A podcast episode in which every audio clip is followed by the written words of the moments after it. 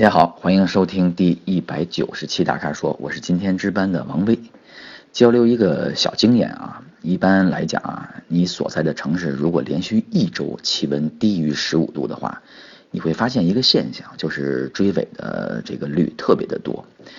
嗯，而且呢，那些车你看上去大部分都是出租车或者是一些比较破旧不堪的车辆，那是因为。轮胎的橡胶呢，在那个时候变得比较硬，而且路面呢，长期的温度较低也会比较硬，所以它们之间的摩擦系数就会降低，那么追尾的这种率就会发生的比较高。那么我查了一下呢，北京这边的天气，嗯，未来连续一周呢，气温都要低于十五度，所以你在行车时候呢，一定要保持车距，注意安全，而且要看到前后是不是有一些老旧的出租车或其他车辆出现。如果你的轮胎也大概五六年、七八年没有换过了，那么也尽量的把它去更新吧。首先呢，我来回答泰康人寿提出的问题啊，技术性的问题：为什么涡轮增压发动机大多都是装配双离合器自动变速箱？难道仅仅是为了降低成本吗？希望给予解读。第一啊，我觉得是迎合法规，适应苛刻的环保制度，像在。国内市场卖更多的车嘛，汽车厂商所做的啊，就是必须把油耗降下来。最直接的手段就是小排量涡轮增压发动机的使用。本田坚持了许久啊，最终也使用了 1.5T 跟 2.0T，只是变速箱依旧是使用了 CVT 自动变速箱。所以啊，双离合器并不是重点，更低排量的涡轮增压发动机的广泛应用才是硬景的。第二个呢，我说三个标签儿。一个是潮流化，第二个是年轻化，第三个是运动化。不管是进口的、合资的、自主的汽车厂家，绝大多数都使用双离合器自动变速箱和涡轮增压发动机一起使用。多数的超跑啊，还有高性能车惯用双离合，大众吹捧多年的高效动力也是在这个基础之上，对吧？第三个呢，就是你所说的成本控制。因为大家都在使用，成本自然就降下来了。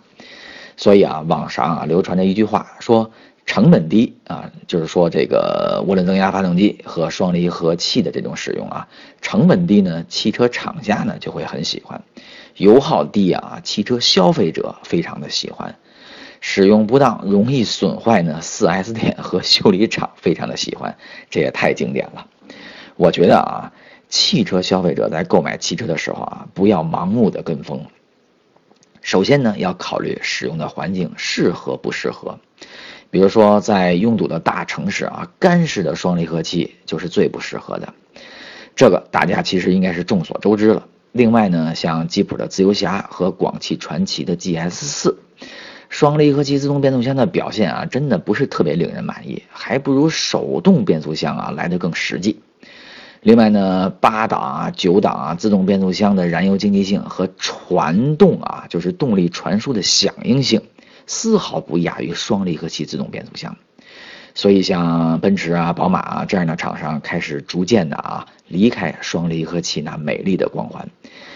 嗯，即使啊在看重运动性能呢，像奔驰的 AMG，像宝马的 M，的确也是如此。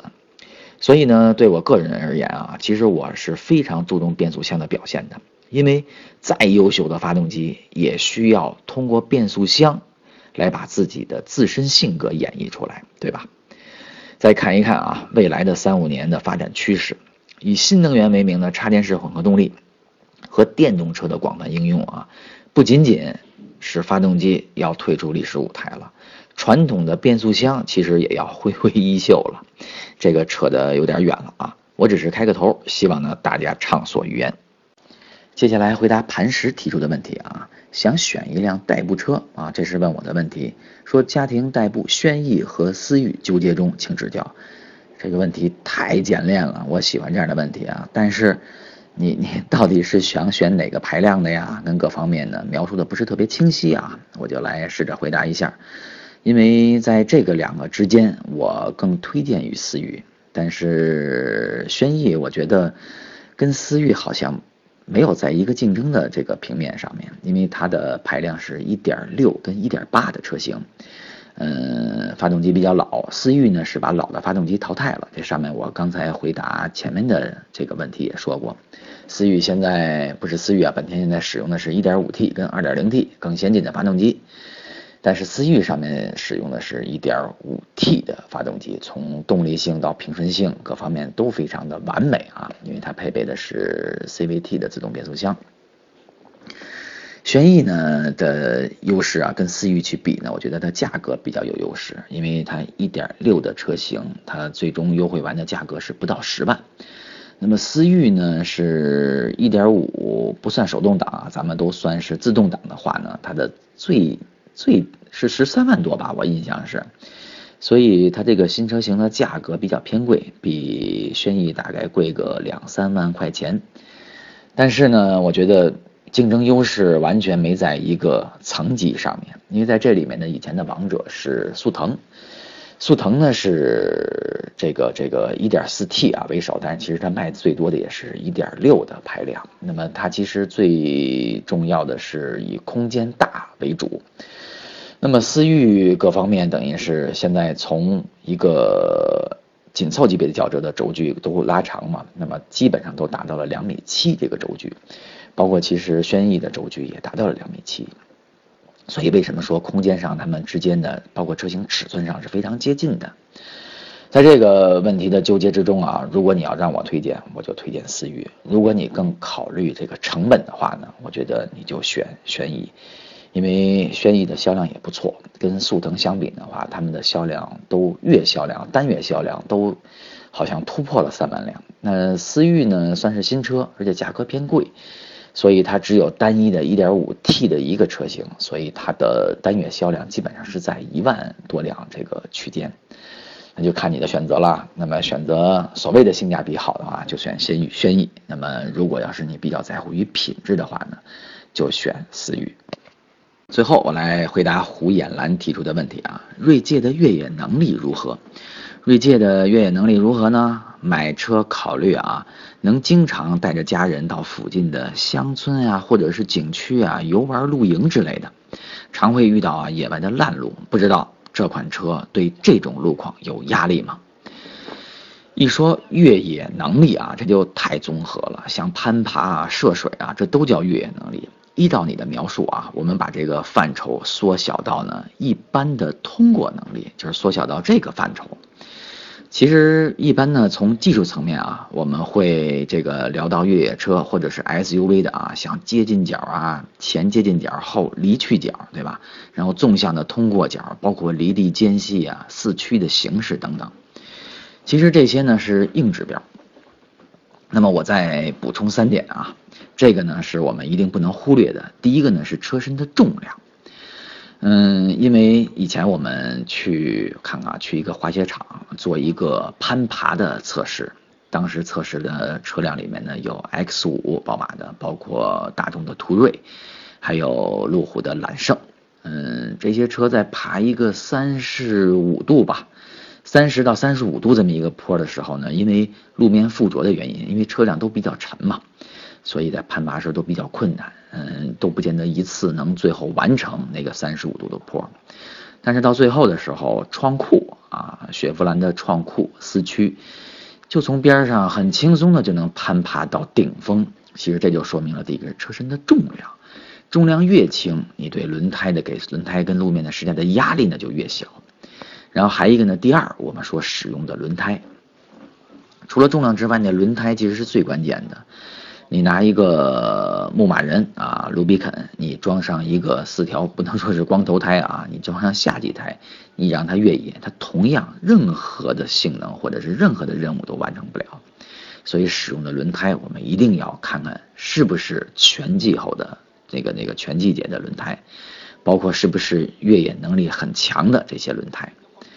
嗯，第三个我们也不能忽视的啊，就是驾驶的经验。很多的时候呢，是在人的判断上面。你比如说，看到泥，呃，这些泥到底有多厚，上面干燥的程度，水水到底有多深，所以这个都是一个越野方面的经验。经验老道的人啊，你给他一辆，包括越野能力不是很强，甚至是适时四驱，没有任何的电子设备，他也能通过的经验来够，不能说是通过啊，很安全的解决这些问题。该不通过的时候，他就不去通过了，他是判断能力优先。所以呢，你说在景区游玩这之类的啊，我们为什么要缩减到范畴到一般的通过能力呢？其实就是离开柏油路面，你比如说去到一定的泥路、砂石路或者是一些碎石路，这个我觉得对于普通的 SUV 来讲的话都没有太大的问题，因为锐界是一个适时四驱。那包括它的离地间隙跟各方面的数值都能满足一定的通过能力，或者是呃比较浅的越野能力，这些其实都没有问题。你看一看你匹配的轮胎，嗯，是公路型的呢，还是呢适合全气候的呢？所以这个呢，如果你要是经常在外野玩的话，我觉得你要把轮胎换成全气候轮胎，因为公路轮胎呢在某些方面满足不了你一定的通过能力。所以你别问我啊，说这款是不是有压力？我要说没有压力，你县里的就该问了。你看王威说的没有这压力，怎么县里面了？然后呢，适当的学习一些的驾驶技巧，了解一些包括越野的这些的观察跟判断的能力。我相信啊，玩越野车其实玩的就是一种未知感。所以这个东西跟玩房车、玩比赛完全也不是一样，两个路数，而且里面的奇妙多多。希望咱们共同的在越野这个能力方面啊，共同的提高。